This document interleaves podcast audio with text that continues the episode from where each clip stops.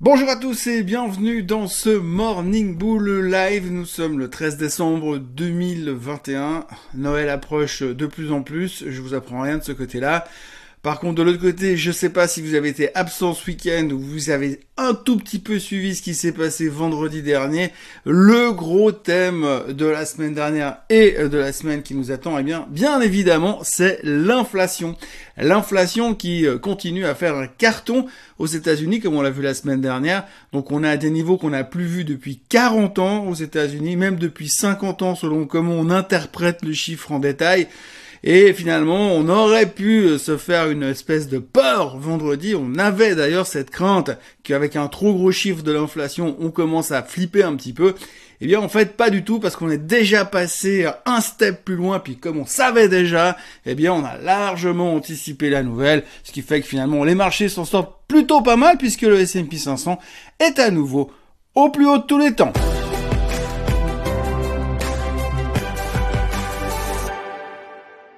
Alors oui, euh, l'inflation, toujours une question d'interprétation, c'est un petit peu l'histoire des marchés euh, depuis pas mal de temps, c'est pas forcément une question de réalité, c'est une question d'interprétation. Alors, effectivement, une inflation qui explose, eh bien ça ralentit, ça appauvrit finalement la classe moyenne, hein. ça ne change rien à la vie de monsieur euh, Elon Musk ou de monsieur Larry Ellison ou de monsieur Bill Gates, mais toujours est-il que c'est une préoccupation qui est plus ou moins une question d'interprétation. Les chiffres étaient donc au plus depuis euh, des années, comme je l'ai mentionné tout à l'heure, mais c'est pas si grave que ça finalement, puisqu'on l'avait largement attendu. Et oui, les experts financiers que nous sommes, les, stars en économie et en prévision boursière que nous sommes, avions déjà interprété le fait que, évidemment, que ça allait être génial et, très très fort, mais on le savait déjà. Et oui, évidemment que ça pourrait avoir des conséquences sur une éventuelle hausse des taux, mais c'est pas grave parce qu'on nous dit déjà qu'aujourd'hui, quasiment la totalité du marché a déjà prévu trois hausses des taux en 2022, donc il n'y a pas de souci, on est déjà au courant que Monsieur Powell qui va intervenir mercredi soir. Je vous rappelle que la Fed se réunit mardi et mercredi et que mercredi soir, Monsieur Powell va nous expliquer évidemment ce qu'il prévoit, ce qu'il interprète, ce qu'il voit pour l'avenir de l'inflation et qu'est-ce qu'il va éventuellement faire. Mais on sait déjà qu'il va accélérer le tapering et on sait plus que probablement qu'on va déjà nous parler d'une hausse des taux plus tôt que le mois de juin 2022. Donc finalement, comme on savait déjà, eh bien le marché s'est dit, ben allons-y, ok, ben retour au plus haut de tous les temps. Voilà un petit peu ce qu'on peut dire sur l'inflation, mais évidemment que tout le monde aura les yeux fixés sur la Fed mercredi soir. Et puis, il y a aussi une chose qui a été euh, clairement interprétée au niveau des, chiffres de l'inflation, eh bien, simplement le fait que si on regarde aujourd'hui ce qu'on a comme information euh, du passé, eh bien, on sait aussi, et le marché a appris, semble-t-il, pour une fois, euh, le marché a appris que finalement, chaque fois qu'on avait un, un, cycle inflationniste comme ça, eh bien, c'est pas forcément mauvais pour les marchés, puisque ça veut dire que l'économie va relativement bien, voire même est relativement forte, puisque même dans la situation critique, que l'on vit aujourd'hui euh, de crise, de pandémie, on va dire, eh bien, les gens continuent à consommer comme des malades, donc ça continue à booster l'économie. Alors, une économie qui cartonne, c'est toujours relativement positif, bien sûr. Et puis, ben, ce que les gens savent aussi, c'est que à chaque fois qu'on a un nouveau cycle de hausse des taux qui commence, et je l'ai déjà mentionné dans ces vidéos, eh bien, vous avez toujours l'effet d'annonce, les taux montent, ou c'est mauvais pour les marchés actions. Boum, les marchés actions tombent. Et puis après, on se dit, oui, mais si jamais, alors euh, c'est mauvais pour les marchés actions, on le sait, mais par contre, si c'est bon pour l'économie, ça veut dire que c'est aussi bon pour les marchés actions. Et donc derrière, les marchés actions recollent au peloton et tout, tout, le monde repart à la hausse et tout le monde il est beau, tout le monde il est content. Et donc c'est un petit peu comme ça que ça se passe au niveau de l'économie. D'habitude, c'est des cycles qui se reproduisent régulièrement. Mais cette fois, on est en train presque de prendre un coup d'avance en se disant, mais pourquoi baisser puisqu'on sait que de toute façon après ça va remonter. Donc ça sert à rien. Donc voilà, il y a aussi ce côté-là qui, qui pose, je, dirais pas problème, mais qui fait que les gens sont relativement motivés. Et c'est vrai qu'on aurait pu s'attendre à une réaction un petit peu plus timorée vendredi soir. D'ailleurs, les marchés européens l'avaient déjà anticipé dans le sens négatif. Et puis ben, finalement, les marchés américains ont terminé au plus haut tous les temps. Ce matin, les futurs sont déjà en hausse de 0,4%. Donc ça rigole. Et on commence une nouvelle euh, très belle semelle, semble-t-il. Et pour terminer au sujet de l'inflation, il restera donc deux choses encore à voir. C'est ce qu'en pense Powell. Ça, on sort mercredi soir. Et puis la deuxième chose, c'est qu'il y a pas mal de langues, dont celle de monsieur euh, Joe Biden, euh, qui estime que les chiffres de l'inflation qui étaient forts, soit, sont un petit peu biaisés parce qu'on n'a pas encore complètement intégré la baisse récente euh, du baril ces derniers temps. Alors le baril remonte un petit peu encore, mais par rapport au plus haut qu'on a eu récemment, eh bien, il y a eu une grosse correction. Et donc, du coup, il estime, ils estiment en général, parce qu'il n'y a pas que lui qui pense ça, que finalement, on n'a pas encore complètement vu le ralentissement qui va être induit par le baril. Espérons simplement que d'ici Noël, il ne pas de nouveau à 87 dollars. Au passage, on saluera monsieur Larry Ellison, dont on parle pas souvent, mais qui est quand même euh, dorénavant le cinquième homme euh, le plus riche du monde, puisqu'il est passé devant les deux euh, fondateurs de Google. Et donc du coup, après les très très bons chiffres vendredi et l'explosion de Oracle, eh bien monsieur Larry Ellison est donc numéro 5 au classement. Il, pèse 135 milliards et il se rapproche dangereusement de Bill Gates et de sa 5G. Petit détour par le Covid-19. Alors vous savez que j'ai toujours tendance à observer les médias financiers en me disant ok où est-ce qu'on parle de Covid-19 Combien y a-t-il d'articles en première page à propos du Covid-19 Eh bien ça réduit drastiquement. Hein. Depuis une semaine on sait qu'on a complètement euh, digéré euh, l'effet Covid, digéré l'effet Omicron et qu'on est passé à autre chose puisqu'on est plus ou moins convaincu euh, qu'il ne devrait pas se passer grand-chose avec ce variant Omicron. Peut-être même plutôt quelque chose de positif.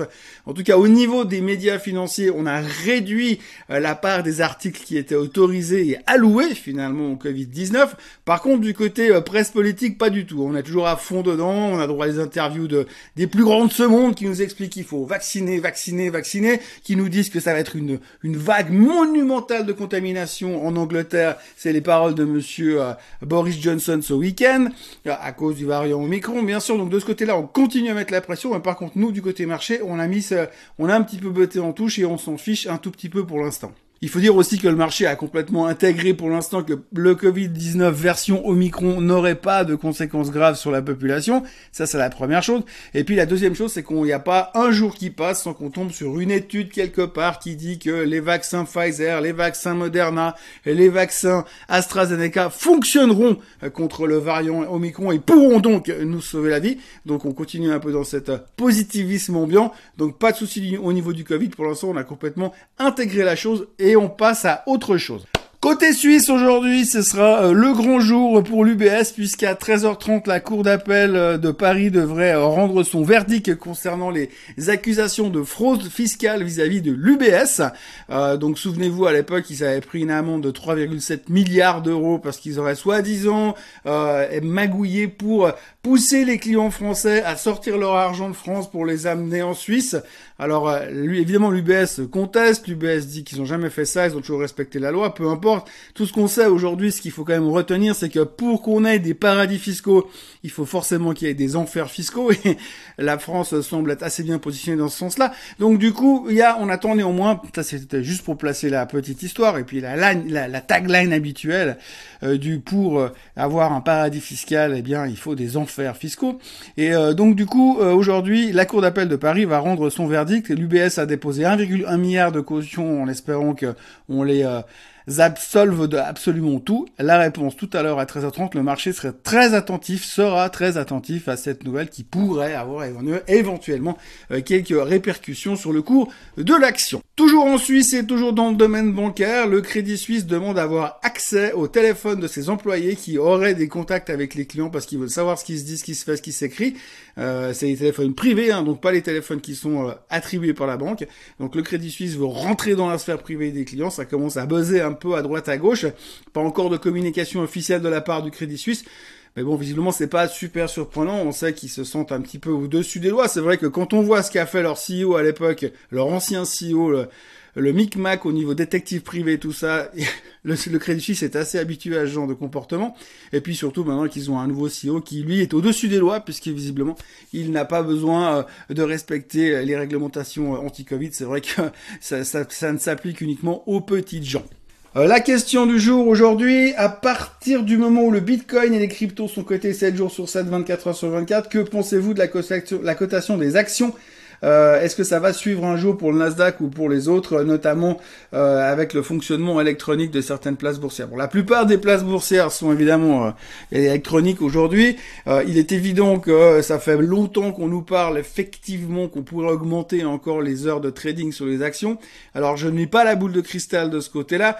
Ce qu'on sait, c'est qu'effectivement, au fur et à mesure des années, bah, ça c'est toujours un tout petit peu plus étendu. La problématique que ça va aussi driver, c'est que sur les actions, on a quand même besoin d'avoir des acteurs qui sont assez présents. Parce que si tout d'un coup vous avez des périodes dans la journée où finalement vous avez plus assez de volume, il pourrait y avoir des écarts de liquidité et du coup des gros mouvements qui sont aberrants sur les actions. C'est un peu ce qu'on voit d'ailleurs sur les, crypto-monnaies. On voit très bien euh, parfois pendant le week-end où tout d'un coup vous avez des interventions de on ne sait pas qui, où, depuis quand et comment, mais tout d'un coup vous avez des mouvements monumentaux sans qu'on sache trop pourquoi, parce que tout d'un coup il y a un assèchement de la liquidité et il y a des mouvements qui se font. Alors l'avantage du trading 24 heures sur 24, c'est qu'effectivement on peut traiter 24 heures sur 24. Euh, le désavantage, c'est que finalement j'ai l'impression qu'il y a des moments où il y a des creux et puis que finalement c'est extrêmement difficile structurellement de pouvoir continuer à suivre un marché efficacement s'il n'y a même pas des moments où c'est terminé, où il y a des pauses et puis qu'on peut prendre le temps de réfléchir. Je sais pas pour les crypto-monnaies parce que je suis pas un expert, mais au niveau des actions, personnellement, si demain ça passait en trading 24 heures sur 24, j'aurais tendance à dire que ce serait une grosse connerie. Euh, il y aurait des avantages parce qu'effectivement, on peut traiter la nuit, super. Pour moi, j'ai autre chose à faire la nuit en général, déjà que je dors pas beaucoup. Mais globalement, c'est vrai que euh, il pourrait avoir des problèmes de liquidité et je trouverais dommage qu'on prenne pas le temps simplement de se poser. Et puis la course, cette surenchère à toujours vouloir tout faire tout de suite, tout le temps, eh bien c'est pas forcément quelque chose d'extraordinaire.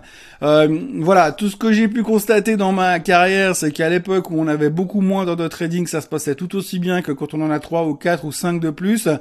La problématique qu'on peut avoir des fois, c'est qu'on a des décalages parce que l'Europe ferme plus tôt que les États-Unis. Et c'est vrai qu'il y, a des, zones grises où finalement l'Europe termine en baisse comme vendredi, alors que les Américains continuent à monter. Puis on est un peu frustré lundi matin parce qu'on a raté le train. Ça, c'est un problème qui devrait plus se régler, qui devrait plus exister si jamais un jour cette, cette éventualité se met en place. Pour l'instant, j'ai rien vu récemment qui laisse supposer que ça allait se faire. Euh, la logique même de l'être humain et de ce qu'on vit ces dernières années sur l'efficience absolue de tout ce genre de, de plateforme, euh, eh bien, on peut imaginer qu'on va dans une direction et que ça devrait bien sûrement, ça va sûrement se produire à un moment ou à un autre. Après, il y aura aussi toujours des, des questions qui seront présentes parce que, par exemple, on sait que dans certains pays euh, musulmans, par exemple, on peut pas ouvrir les marchés tel jour pour des raisons religieuses. Comment on va faire par rapport à ça? Perso, je pense que je reste convaincu que si on peut-être on augmente les heures de trading de 8h à 20h, on peut faire 8h, 20h, admettons, mais qu'on ferme quand même la nuit, ce serait pas mal. Mais enfin, pour l'instant, c'est de la musique d'avenir. Euh, ça peut se décider très vite de toute façon. La problématique, c'est qu'il va falloir qu'on ait vraiment une espèce de corrélation mondiale, parce que si tout d'un coup vous avez les États-Unis qui ouvrent 24 heures sur 24 et l'Europe qui continue à avoir les anciens horaires, ça sera problématique. Donc pour l'instant, on peut en parler beaucoup, mais on n'a aucune réponse. D'ailleurs, je n'ai aucune réponse. Personnellement, je suis contre, absolument contre. Mais enfin, c'est pas moi qui décide de toute façon. Voilà, c'est tout ce qu'il y avait à dire en ce petit lundi matin. Lundi qui est vraiment euh, concentré sur l'inflation et les banques centrales. D'ailleurs, la semaine sera placée sous le signe des banques centrales puisque donc mardi, mercredi, on aura la Fed et puis jeudi, on aura euh, Madame Lagarde, enfin la Banque centrale européenne qui parlera également. Alors Madame Lagarde, on va être très attentif à ce qu'elle va nous dire parce qu'elle pourrait aussi parler d'un tapering, d'une accélération du tapering. Euh, de problématiques inflationnistes. Donc on va, on va être très très attentif sur ce qui va se dire jeudi aussi sur la BCE. Mais d'ici là, eh bien le premier objectif c'est mercredi soir avec Monsieur Powell. Mais d'ici là, on se retrouve de toute façon pour en parler. Demain matin encore pour revenir sur la journée de ce lundi. D'ici là, moi je vous souhaite une très belle journée, une très bonne, un très bon début de semaine. N'oubliez pas de vous abonner à la chaîne euh, Suisse Code Suisse qui a passé euh, ce week-end les 12 000 abonnés. Merci à tous. Et puis, likez cette vidéo et revenez demain. Bye bye.